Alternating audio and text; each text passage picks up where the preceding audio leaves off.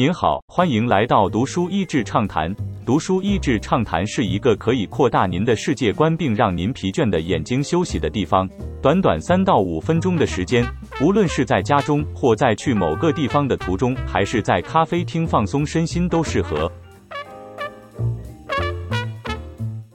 政治的海与经济的海，现在我们对于各国全力巩固国家海域的需要都习以为常。甚至也明白为什么大国在海军的实力上如此看重。但是在四零零年前，世界主要还是以陆上帝国的思路为主，不管是当时欧洲各个王权，或是印度和中东的众帝国，以及中国的明朝时代，都是这样的观念。海上的世界在这段时间蓬勃发展，等也比较多是以贸易为思考出发点，政治的介入是跟随这些东印度公司们海上的拓展逐步发展出来的。为了与欧洲各国抢夺贸易地区的资源而殖民，这些公司需要建立军队以保护人员与货品。让我想到中国古代的镖局，庞大的财务支出让公司回去和帝国主权求救，而这些帝国主权也不越鉴于国内有势力，公司可以与之抗衡，随之介入海外贸易的事务。亚洲海洋贸易的历史。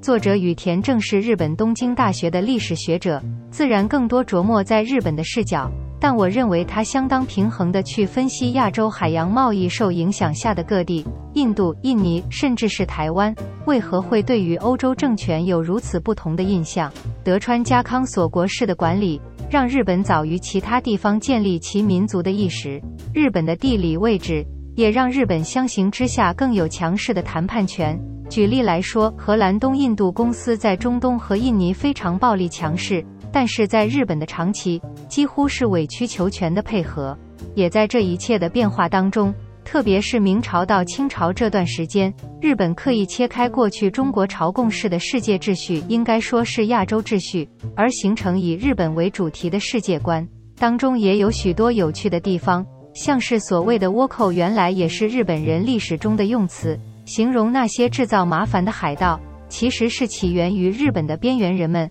后来也有很多中国沿岸居民加入行列。而在十七世纪，这些海上的贸易主要都是驱动于欧洲人们对于亚洲出产商品的强烈需求以及向往，包括胡椒、茶与棉织品这些我们现在习以为常的物品。在当时都是极珍贵的上流社会象征。当时亚洲人对于欧洲的东西反而没有什么太多的追求。从乾隆皇帝对英国国王的回复“欢迎来朝贡，但你的东西我们不需要”，就能够看出来跨国公司如何影响世界史的发展。看似所有的剧情都在亚洲的海洋和亚洲诸多岛国上发生，最后这些跨国公司结束时带来的影响，却是塑造我们所认识的近代欧洲。其实读这本书的时候，我有一个疑惑：为什么各国的亚洲贸易公司都要命名为东印度公司呢？葡萄牙、英国、荷兰以及后来的法国皆是如此。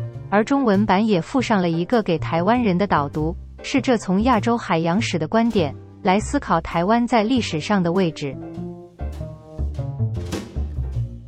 今天的内容就到此为止了，十分感谢大家收听读书益智畅谈节目。如果对我们的内容感兴趣，欢迎浏览我们的网站 n 点 net 和关注我们的粉丝团读书益智，也可以分享给您的亲朋好友。欢迎继续关注我们下一期节目，下次见。